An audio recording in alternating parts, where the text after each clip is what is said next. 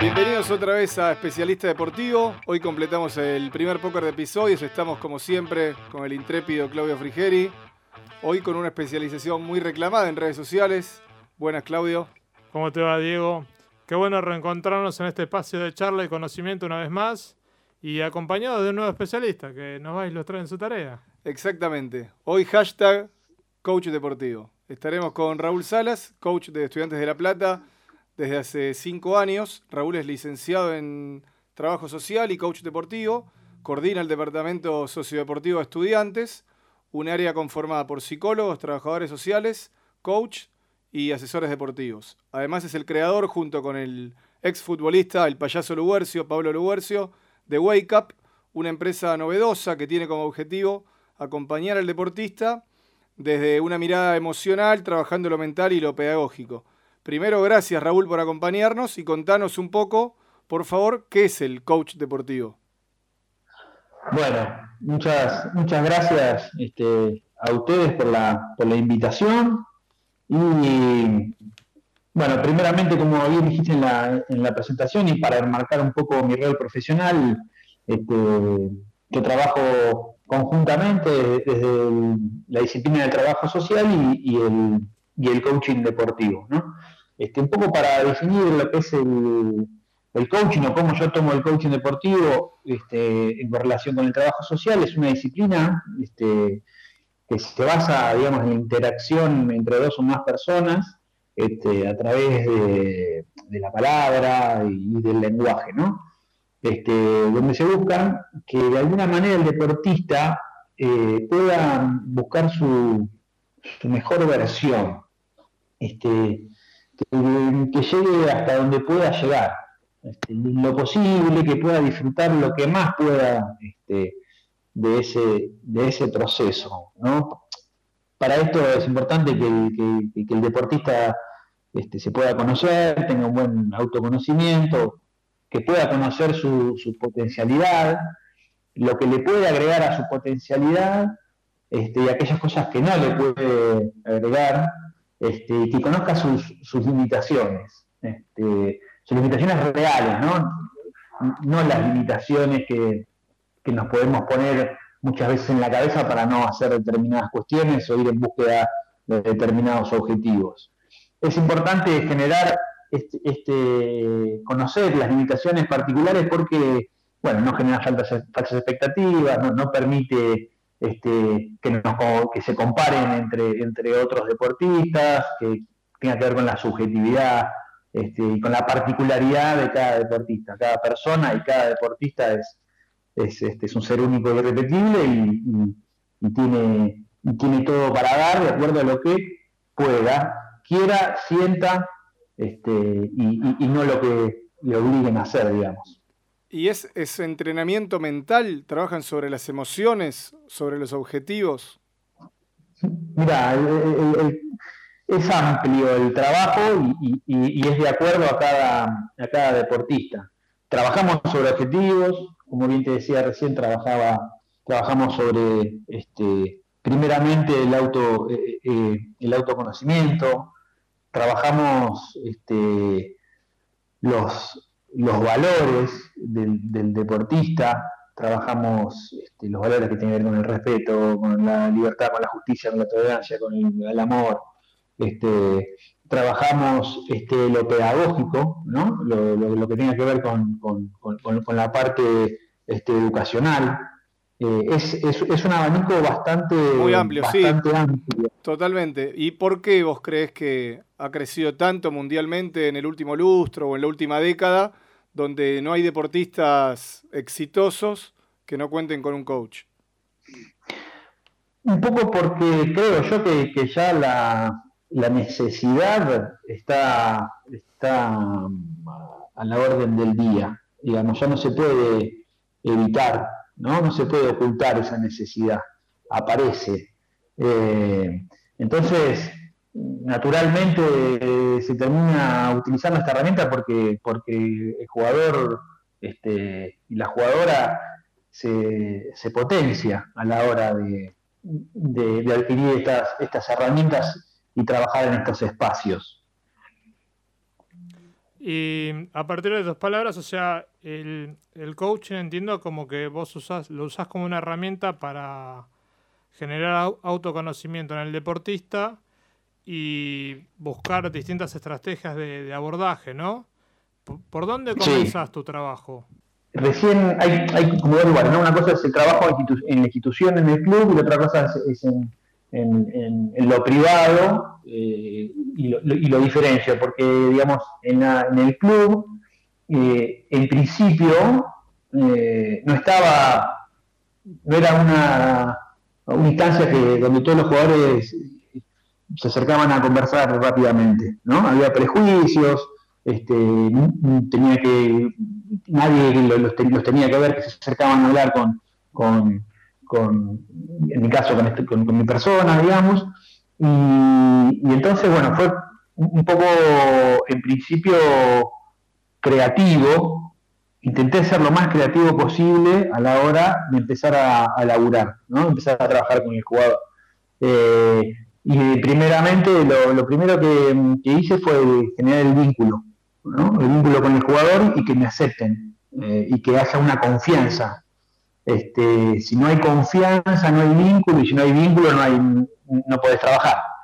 Eh, entonces, una vez que, se generaba la, empatía de ambas partes, eh, después empezó a fluir el trabajo, empezó a fluir y, y se hace o en, o en lo que yo llamo la, oficina, donde me golpean y vienen, este, o, eh, en el mismo campo o en el, en el gimnasio, eh, en los lugares comunes, digamos. Se da mucho la intervención en lugares comunes, ¿no?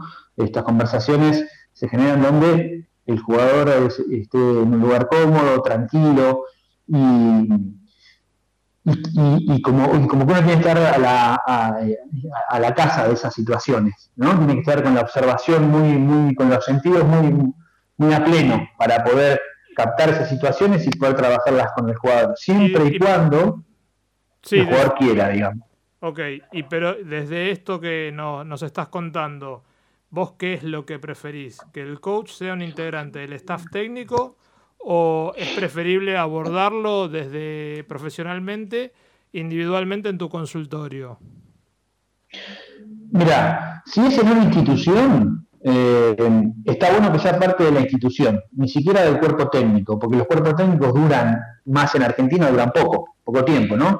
Entonces, está bueno que, ya sea este, parte de la institución, porque es un poco la memoria de, de los jugadores que van, la memoria del equipo, eh, si, si, vos vas, yo he trabajado en instituciones este, durante varios tiempos donde han pasado varios técnicos, he trabajado con cuerpos técnicos este, en distintos lugares y, bueno, en el ámbito, en el ámbito particular este, y privado también, digamos.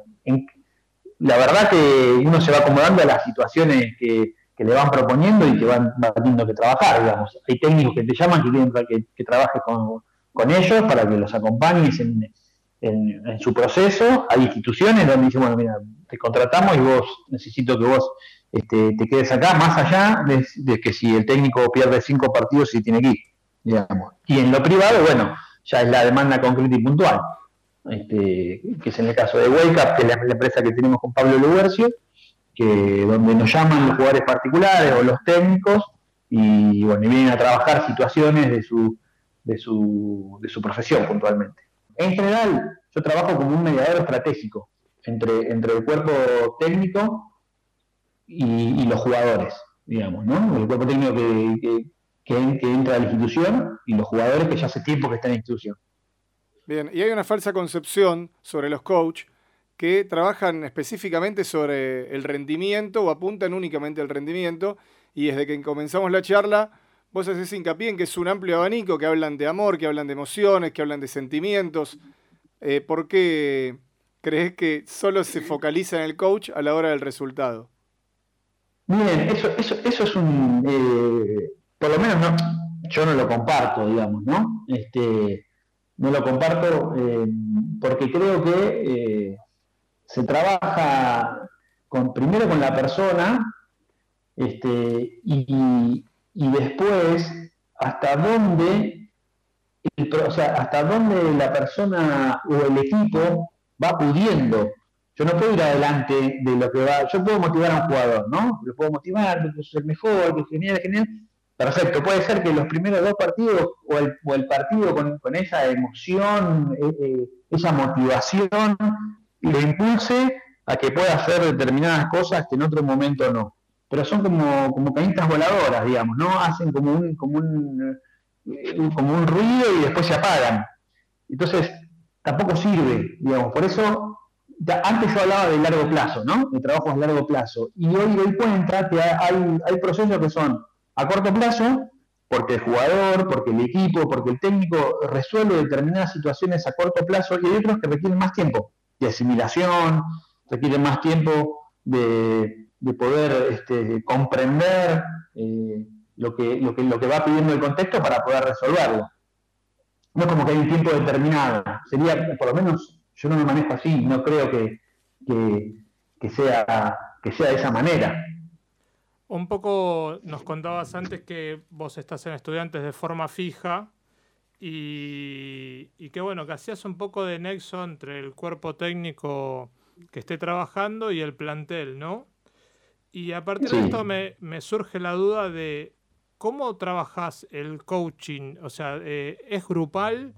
Eh, ¿Existe estrategias de, coaching grupales? ¿Y cómo se manejan los egos personales en, ese contexto? Digo, de los jugadores, el, cuerpo técnico. Bien. a ver, hay un coaching o hay una intervención individual, que es con el, con el jugador o con el técnico por separado, y hay una intervención grupal este, con el equipo todo o con el equipo y el técnico. Eh, y después siempre se intenta poner el objetivo en común adelante de cualquier este, perspectiva personal. Eso aquieta, aquieta los ánimos, distribuye las responsabilidades, si bien siempre hay líderes, y tiene que haber, en este caso el técnico es un líder, el, el, capitán eh, es, un líder, digamos, pero digamos, los egos terminan este, equiparándose de alguna manera en pos de un objetivo individual, ¿no? Cuando decís, bueno, a ver, ¿qué tenemos para dar cada uno de nosotros para el logro de este objetivo? ¿Qué tenemos que sacrificar cada uno de nosotros para poder lograr este objetivo? Digamos? Y ahí naturalmente se equiparan las, las, este, las acciones de cada uno, ¿no? Y de alguna manera los egos se van este, equiparando. No es, no es, un proceso para nada fácil, digamos, y, todos los equipos son diferentes, y hay, me, me toca transitar por equipos diferentes, donde, bueno, nada, el, el, el, laburo hacia, digamos, con el ego, para decirlo de alguna manera, era diferente con otros. Más allá del ego, Raúl, perdón, más allá del ego y también el egoísmo, es un deporte grupal, pero la carrera del jugador es individual y por los jugadores que todos conocemos, digamos, sabe que tienen metas individuales, no grupales, independientemente del resultado del equipo. ¿eh? Estoy hablando de la carrera como trayectoria. Eh, ¿Eso también eh, se puede equiparar? Sí, a ver, el deseo particular es una carrera individual.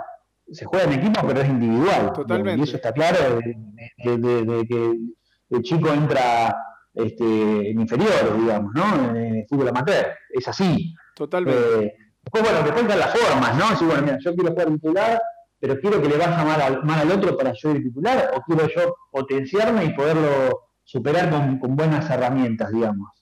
Y ahí me parece que está el, está el trabajo, ¿viste? Vos sacar el puesto, ganar el puesto, pero por lo que vos tenés, no por lo que el otro hace mal y no tiene o no puede poner. Claro, pero las presiones son individuales, por eso yo digo, la familia, el entorno quiere potenciar al individuo. Vos trabajás con, con individuo y con el colectivo, pero el entorno quiere que triunfe ese individuo. Sí, por y la presión es sobre el individuo. Sí, la presión es sobre el individuo y no, y, no todos la toman de la misma manera, eh, esas presiones. Hay, gente, hay, jugadores que sí y que los opacan y que les genera un estrés, y hay jugadores que, no. No, no. a todos les influye de la misma manera las presiones de contexto. No todos pueden responder de la misma manera al, a las situaciones de, que te va brindando el contexto.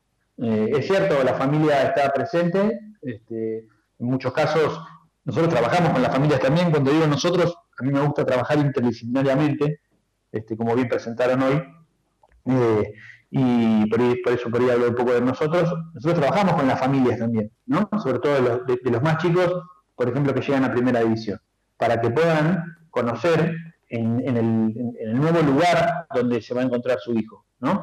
Y qué cosas le puede pedir y qué cosas no, qué cosas es interesante que le pidan y qué cosas no, desde eh, dale hijo, ganar el lugar y este, hacer un gol, hasta bueno, el tema de, la alimentación, eh, que también tiene que, la familia tiene que aprender también a, acompañar a su, a, su hijo en, la alimentación, en el, en el descanso, en fin, en, en varias cuestiones. Justo, mira, trajiste un tema que con Diego charlamos muchas veces y es esto de, de las divisiones formativas, ¿no? O de los clubes que van eh, ya formando chicos de futsal o de fútbol 5, que son como las categorías menores antes de dar un salto a un club. Y vos ahí eh, visualizás, por ejemplo, que chicos de 10, 11, 12 años, en donde supuestamente se están formando, están en un contexto donde los padres creen que están frente al nuevo Messi. ¿Sí? Sí. Hasta ahí estamos de acuerdo. Me, me va siguiendo. Digo, ¿cómo manejas vos o cómo un club debería encarar eso? Porque yo veo que ponen una banderita hermosa en los clubes que ponen, si quiere un campeón, vaya y entrene usted. Pero después la realidad nos muestra otra cosa, ¿no? Padres enojados, insultos. Eh, ¿Cómo se maneja en ese chico ese estrés? Sí. Primero, eh, ¿cómo lo abordamos nosotros? Es con la familia, ¿no? Eh, nosotros a la, familia la hacemos partícipe, lejos de e, ese cartel está buenísimo por ahí, de alguna manera lo pones al padre como, eh, como una persona que, bueno, anda y anda vos, ¿viste? Y, en definitiva, acá no se trata de ir en contra de la familia o en contra de las accionarios de la familia, sino que tiene, la familia tiene que ser parte del proceso del chico. ¿Para qué? Para porque también la familia se tiene que educar, ¿no? Porque si no, si uno no convoca a través de, igualmente, de reuniones de padres, de talleres de padres, nosotros hemos hecho talleres de padres y, a ver, ¿qué se le puede pedir a un chico de 12 años? ¿Qué no? ¿Qué conviene? ¿Qué conviene que le pidan o qué, conviene que no? La cuestión de los vínculos. Bueno, como eh, nosotros eh, somos eh, partícipes de que el padre venga al club y de que el padre participe este, y sobre todo esto, ¿no? De, que sea eh, coformador, porque muchas veces se lo deja al chico en el club y espera que el club se lo forme. Y no, y tiene que ser coformado, la familia también lo forma, este, para poder que el pibe pueda, este, de alguna manera, jugar, jugar, y, que no tenga esa, esa presión de tener que ser tal o cual cosa. ¿Y se ven cambios en el club? Perdón que te interrumpo, pero ¿se ven cambios en el club a través de la intervención o es un proceso muy lento? Es decir, los partidos inferiores siguen siendo un criterio al árbitro y a los chicos de edad hay que ganar como sea a los 13, 14 años o vos empezás a ver un cambio a través de eso? Empezamos a ver un cambio. Es largo. Yo creo que es largo, creo que, es, que, viene culturalmente este, ya en un proceso largo, pero hay cambios hay cambios. Cuando se lo, se lo compromete al papá y a la mamá, eh, ya no se pueden hacer distraídos. no quiere decir, esto no es una ciencia exacta, digamos, ¿no? Pero sí hay cambios este, cuando el papá se le, se le empieza a dar esa responsabilidad del club, ¿no? Y también se le empieza a bajar línea. O el club no quiere ese tipo de familias que acompañan a los jugadores. No lo quiere. Y ahí se acomodan muchas veces. Empiezan a responder, porque a veces es hasta medio, sí, eh, direccional, pero es, si yo insulto, eh, mi hijo no juega el próximo partido, ¿no? Entonces, bueno, se van viendo distintas estrategias como para que puedan acompañar. Yo creo que a tu pregunta hay un cambio y, por ahí a veces quisiéramos que sea más rápido, pero, pero empieza a haber un cambio. Muy bueno. ¿Y cómo es el estrés en el profesional? Es decir, ¿es un estrés desde la sociedad completamente incomprendido, porque entienden que bueno, con el dinero que ganan, o que ganan un, un dinero diferente al resto, o que trabajan de algo que eligieron, no pueden permitirse las presiones y hay sobrados ejemplos de futbolistas que padecen la presión. ¿Cómo lo, vivís vos como coach y sobre todo como trabajador social, Raúl?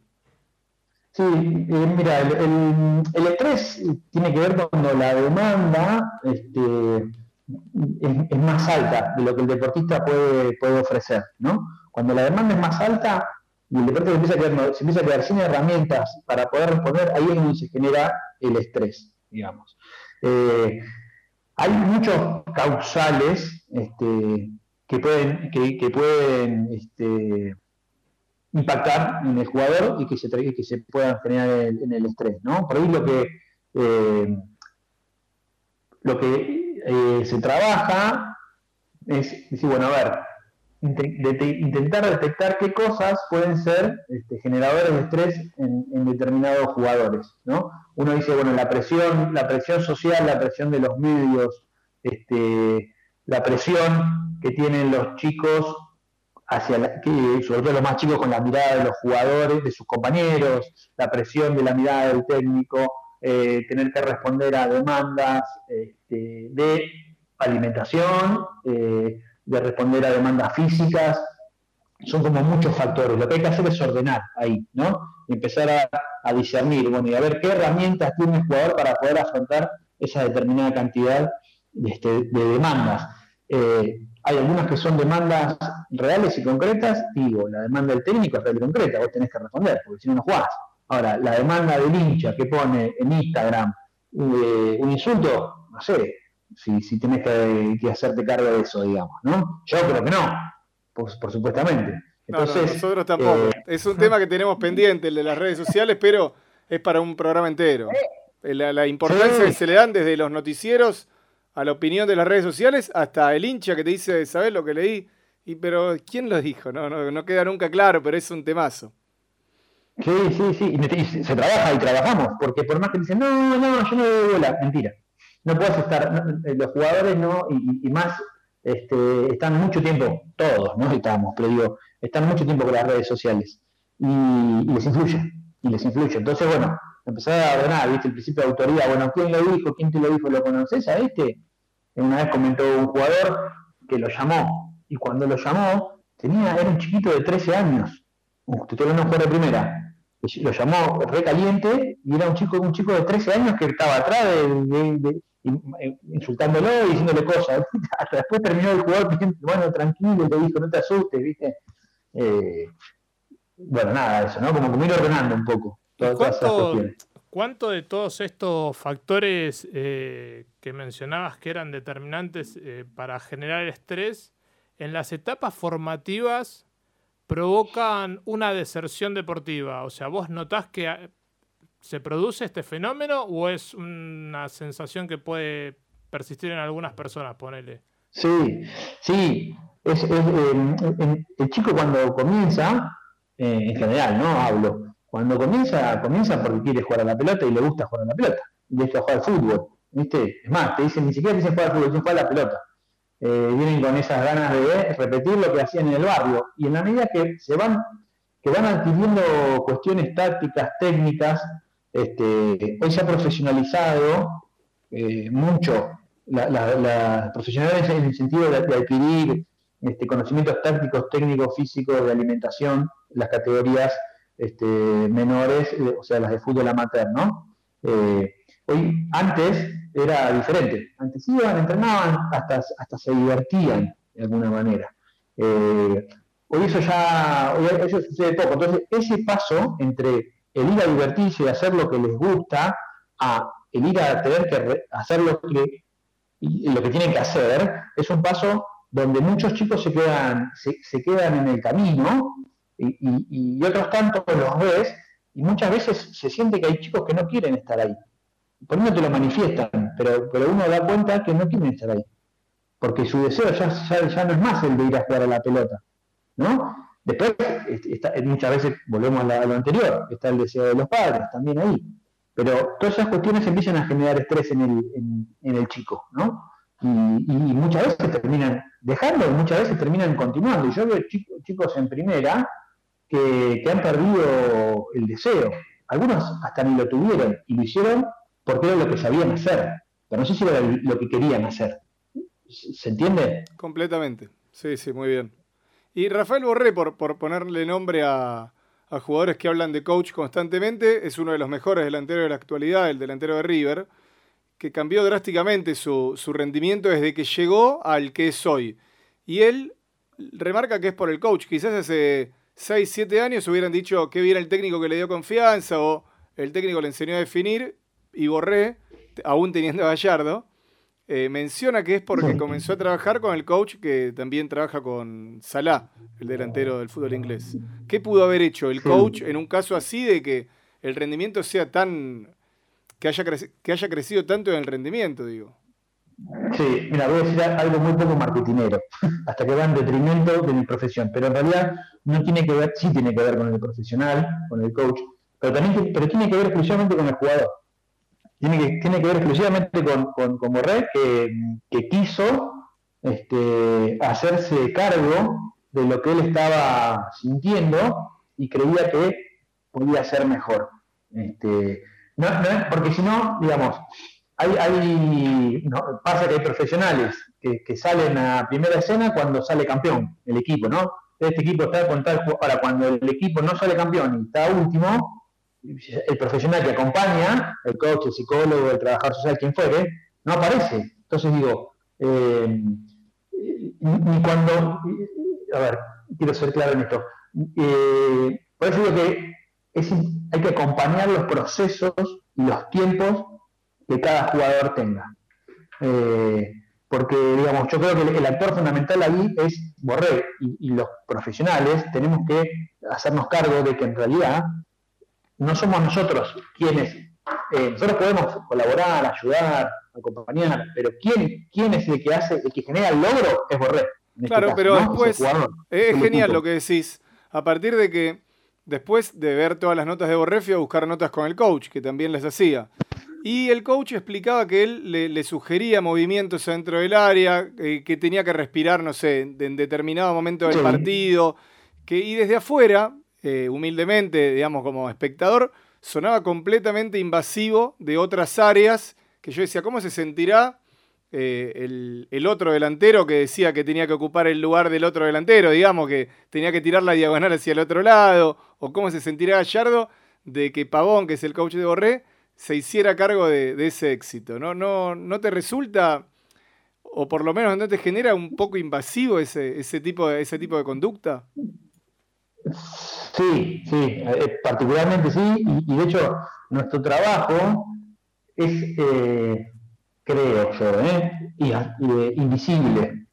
y, eso es, hasta es cruel muchas veces, porque la vez pasada escuchaba, no me acuerdo quién era, un, profesional, decía, somos como un plomero que, arregla las cañerías, pero nadie se da cuenta, digamos, porque las cañerías están detrás de la pared, digamos, ¿no?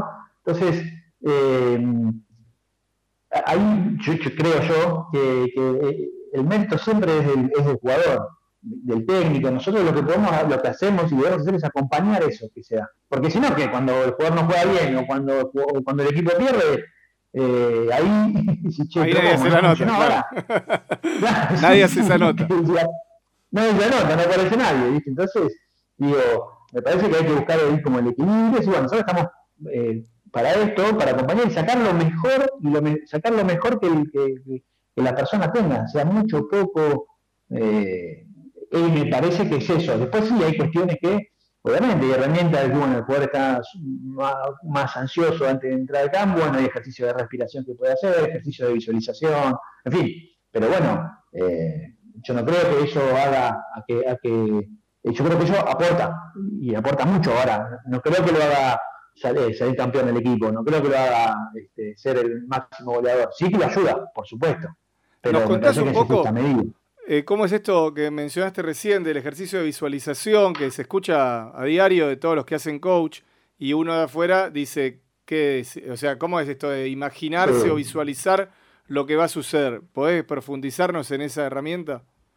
Sí, sí, en definitiva es ponerlo, no, no con cualquier jugador, digamos, ¿no? hay, hay, jugadores que están más, no sé si decir la palabra ansioso, pero se los nota más, sí, más ansioso, ¿no? excitados de alguna manera, y, en ese caso la visualización no serviría, porque la visualización como que te lleva adelante para que vos eh, de alguna manera puedas planificar lo que va a venir, ¿no?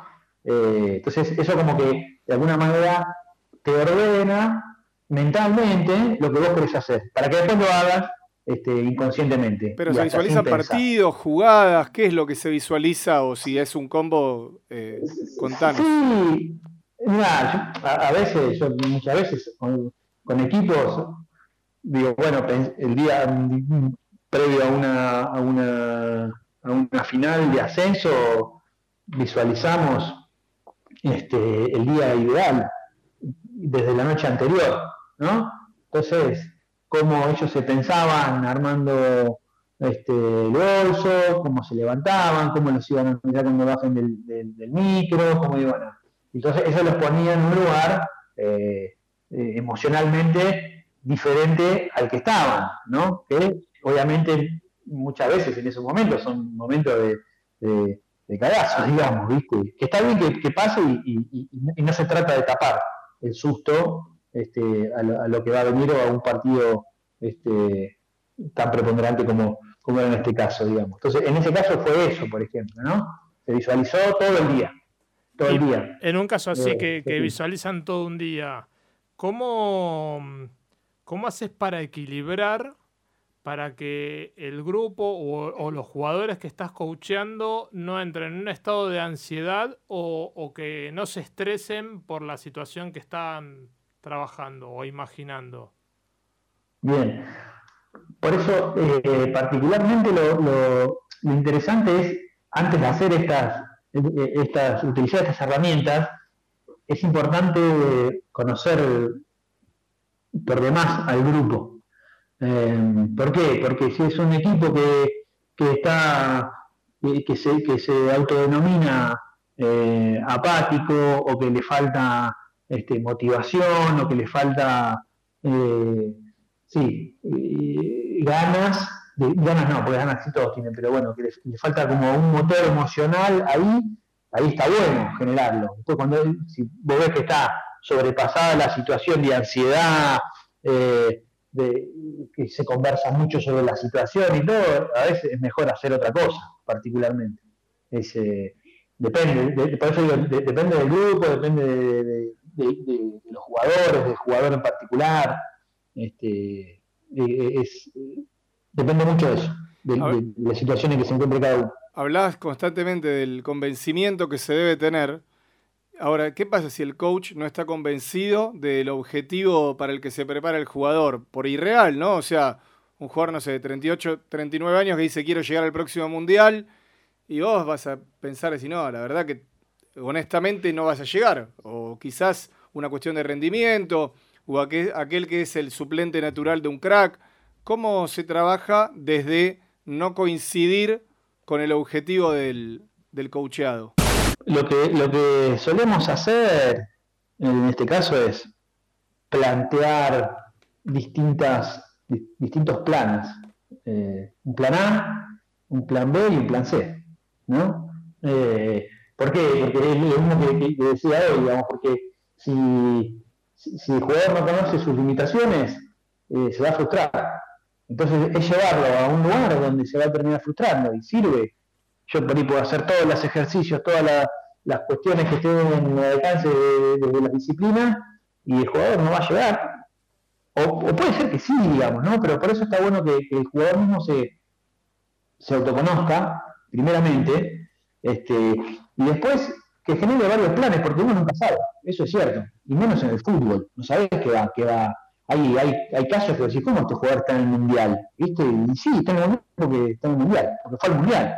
Este, entonces, hay que generar como, como, como distintos planes, porque un poco la vida es diversa y pasan, y pasan un montón de situaciones. Este, entonces, solo lo abordamos de ese lado, ¿no? De, generar eh, un plan A, un plan B y un plan C nos introducíamos recién en el tema de edades, que es otro tema recurrente en este espacio, Raúl. Nosotros sentimos que el cambio mm. generacional de los que tienen 35 para arriba a los que tienen 20 y pocos es enorme. Quizás el de más de 35 no tiene Instagram, el de 20 y pocos está pendiente de otras situaciones. Hay una diferencia grandísima en el aprendizaje eh, y, se, nota muchas veces en el rendimiento. ¿Qué diferencias vos notás entre, no sé, justo hace poco estuviste con Macherano y otros chicos que recién empezaban eh, en esa brecha de 15 o un poco más de años? Eh, a ver, ¿qué diferencias? Eh, justo un poco lo que trabajo es, trabajamos, porque lo hago con Pablo Lubercio, de buscar no tanto las diferencias, sino los puntos de conexión entre, entre distintas generaciones. Este, bueno, ¿y cuáles son los puntos, los puntos de conexión? Entonces, ahora ampliemos eso, reformulemos la pregunta y, y contanos cuáles son los puntos de conexión. Los puntos de, de conexión eh, desde lo grupal es el, es el objetivo. El objetivo que se plantee el grupo y el equipo. Entonces buscar a ver qué tiene cada uno para aportar para lograr ese objetivo a ver, hay cosas que tienen los grandes este, de su experiencia em, y, hay cosas que tienen los chicos desde su inconsciencia. ¿no? Hay chicos que, tienen esa inconsciencia que es hermosa. Que vos los ves jugar y decís, y ojalá no la pierdan nunca, aunque después, generalmente, no digo siempre, generalmente pasa que aparece un proceso más de, ser consciente de lo que uno de lo, que están transitando, entonces ya empiezan a perder esa, esa, esa liviandad, digamos, a la hora de hacer determinadas situaciones. Y eso está bueno, que, el pibe tenga esa inconsciencia, ¿no? A la hora de, de poder resolver o, o, sobrellevar estas eh, presiones que dijimos hoy en un momento. Si no, si no sos tan consciente de esas cosas, ¿viste? como todo tiene su pro y su contra, digamos, ¿no? Eh, pero bueno, digamos, el objetivo del equipo es claro, digamos, ¿no? Eh, a ver qué, qué, hacia, dónde, hacia dónde vamos, digamos, hacia dónde va el equipo. Y eso los une. Entonces, bueno, a ver qué tiene cada uno para aportar. ¿Qué te voy a pedir a vos que puedes dar? ¿Qué no te voy a pedir a vos que no puedes dar? Digamos, ¿no? Eh, porque si no, eh, empiezan a, este, a romperse estas, eh, a, a fraccionar porque yo estoy esperando que vos a tu determinada edad hagas tal cosa y yo estoy esperando que vos a tu determinada edad hagas tal cosa. Por eso es importante ahí este, los líderes, digamos, ¿no? De los, de los, de los equipos, que son quienes pueden ir regulando este, estas distintas estas situaciones o estos puntos en común que van teniendo. Lo que fuimos aprendiendo en esta charla es que hay corto, mediano y largo plazo. ¿Qué se trabaja con un jugador? que está cercano al retiro, por edad, quizás no, no por rendimiento o por ganas, sino porque uno ve que, que a los 40 ya hay muy pocos jugadores activos. ¿Qué, ¿Cómo es ese trabajo? Bien, lo que nosotros trabajamos eh, por dónde va su deseo, ¿no? Por dónde va su deseo, hasta dónde tiene pensado llegar con su carrera y qué, quiere hacer el día después. Este, ¿Qué quiere hacer el día después? En lo posible que, pueda hacer con, las, con el aprendizaje que tuvo en el fútbol. ¿no? Con todos, generalmente están, vos me dijiste 40 años, 30 y pico de años, están muchos, mucho tiempo jugando al fútbol, desde que tienen 10, 8, 9 años hasta los 30 y pico, son un montón. Entonces, ver qué, qué, qué fueron aprendiendo este, eh, qué le fue dando el fútbol, qué le fue dando el vestuario, qué le fue, le, fue dando los vínculos, qué le, fue dando todo ese aprendizaje. Para, y después volcarlo en lo que tienen ganas de hacer, si quieren seguir conectados al fútbol, si no, eh, si quieren, si, hay, muchos que tienen emprendimientos, y esos emprendimientos muchas veces, la realidad pasada estaba hablando con un chico que es abogado, que jugó al fútbol, y dice, yo el litigio lo aprendí en el vestuario, me decía, lo aprendí resolviendo las situaciones del vestuario. Eh, bueno, él solo fue buscando sus herramientas. Eh, con, el, con, el, con, el, que va analizando su, su, su, su, carrera es esto, ¿viste? ¿Qué, por dónde pasa tu deseo? Más allá la mayoría además tiene que seguir trabajando, ¿no? No son muchos los que se dedican al ocio. Eh, la mayoría tiene que, buscar algo que le sea económicamente rentable. Sí, y aparte no está bueno dedicarse al ocio. Eh, uno lo ve por ahí de una eso tendría que experimentarlo, ahí, ahí ya no te puedo decir. nunca, nunca nos pasará, pero bueno, me contaron que... Dicen que, no está bien. Dicen que no está bien, nada, por un momento de, de, hacer, concentrar, ir, venir, que yo, a no hacer nada, ¿viste? en un momento también eso es... Por eso está bueno trabajarlo esto desde antes, digamos, ¿no? Desde, desde antes, desde tempranas edades. Y ahí entra lo de Wake Up, ¿o no? La empresa que has creado con Luguercio, de acompañar ese momento emocional.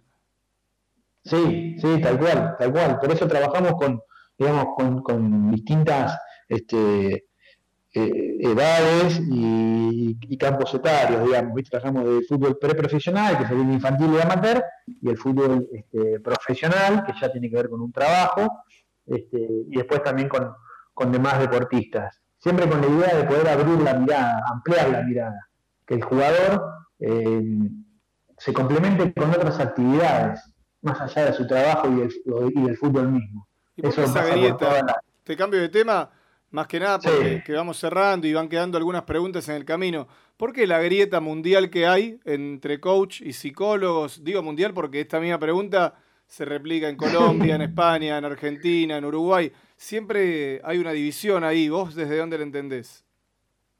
Sí, mira, yo creo que tiene que ver con el ego profesional eh, y, con la, y, con el, y con el miedo a perder el, eh, a perder el campo de trabajo. ¿viste? che, vienen por nosotros, ¿viste? cualquiera de los. Yo, eh, en este caso, la verdad, no, no, no me meto mucho en eso. Eh, y, es más, creo que, es que todo es complementario. ¿Por qué? Porque hay jugadores que quieren ir al psicólogo, hay jugadores que quieren ir al coach, hay jugadores que quieren ir a un trabajador social. Este, hay jugadores, ahora nosotros desde Up armamos este, la profesión de asesor deportivo para jugadores que quieran acompañar a otros jugadores, ¿no? Es una formación de un año. Y hay jugadores que quieren, que quieren ir a asesores deportivos, digamos. Entonces, para mí, cuanto más interdisciplinario sea el trabajo, mejor. Por eso nosotros trabajamos con psicólogos, con coaches, con trabajadores sociales, porque creemos que en la diversidad de las disciplinas es donde se puede acompañar mejor. Si yo, si yo solamente me enfoco en un solo lugar de verdad, creo que ahí no, no, no lo ayudamos al, deportista. ¿Viste? Yo no creo en una única verdad, creo que la verdad se va construyendo entre primero lo que piensa el jugador y después lo que puede complementar las distintas disciplinas es cierto lo que vos decís, hay, hay peleas que yo la verdad no las entiendo, ¿viste? Desde, eh, de por qué, en definitiva, bueno, ver, vos qué tenés para agregar para, para esto, ¿viste? Vos qué tenés, yo la verdad que mm, tanto en estudiantes como en otros lugares me, tocó coordinar equipos de trabajo y siempre intenté que sean lo más interdisciplinario posible. Y esas peleas que vos decís existen también, ¿eh? Eh pero bueno, ahora ya se dirimieron y, todos trabajamos en pos de un objetivo, que, que, es acompañar de la mejor manera al jugador y a la persona. Hay una serie en Netflix, no sé si la has visto, que se llama Losers, que es una serie de programas. No la vi. ¿No la viste o sí? No, no la vi, no la vi me dijeron que está muy buena. Claro, es una serie de programas con diferentes deportistas que flaquearon mentalmente eh, cuando eran los grandes favoritos a ganar. Normalmente sucede así en la serie, digamos. Eh, son episodios reales. Un boxeador, por ejemplo, que fue campeón mundial, llama Michael Bent, decía que sus peleas más importantes, que fue campeón mundial, ¿eh? Él esperaba que hubiera un gran apagón en toda la ciudad que impidiera que entrara al cuadrilátero. Después dice que no estaba preparado para ser campeón, que más bien fue una casualidad haber sido campeón. Y genera en cada episodio la pregunta de que se entrena, obviamente, la mente.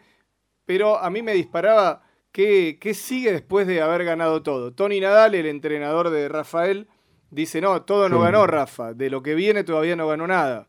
Es decir, despertar sobre el futuro. ¿Qué, le queda a un deportista exitoso después de ganar constantemente? Eh,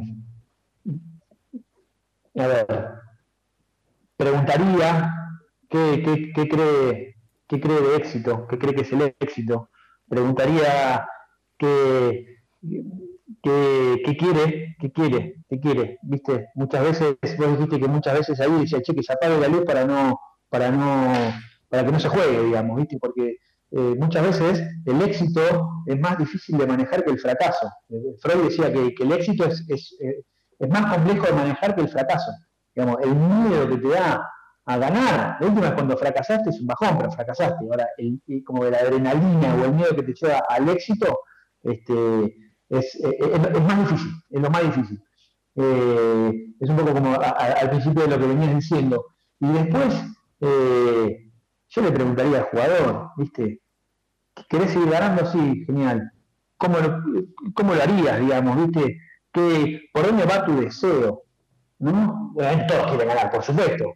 Pero bueno, viste, a veces pasa que cuando eh, yo he trabajado con deportistas que decían, no, no, yo quiero estar eh, entre los grupos de los 10 mejores, pero no quiero ser mejor, porque ser mejor lleva un sacrificio y un montón de otras cuestiones que no las quiero dar que no tengo ganas de darlas, ¿viste? Y es respetable. Es decir, pero tiene unas condiciones increíbles, ¿eh? Y sin embargo se preparó para estar dentro de los 10. Y bueno, estuvo dentro de los 10 y, estuvo bien. Está muy bien. Bueno, para cerrar, hacemos siempre la misma pregunta. En tu tono amistoso vas a tener que contestarla. ¿Y qué sería vender humo en el coach?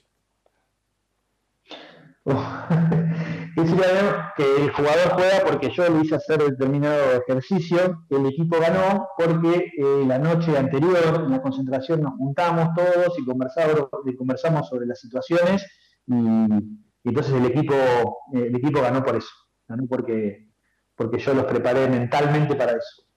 Muy bien, Raúl. Bueno, muchísimas gracias por el tiempo que nos has dedicado. Hemos aprendido un montón y esperemos seguir conversando sobre este tema. Dale, dale, dale. Espero, espero haber aportado algo. Sí, eh, claro que sí. sí, sí. a, mí siempre me sirve conversar porque uno va poniendo en palabras lo que va, lo que va haciendo y compartiendo su experiencia, que se trata de eso, ni más ni menos, compartir.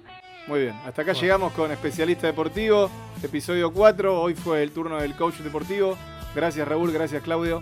Bueno, muchas gracias, muchas gracias a ustedes. Un abrazo. No, contrario, muchas gracias a ustedes. Abrazo grande, gracias.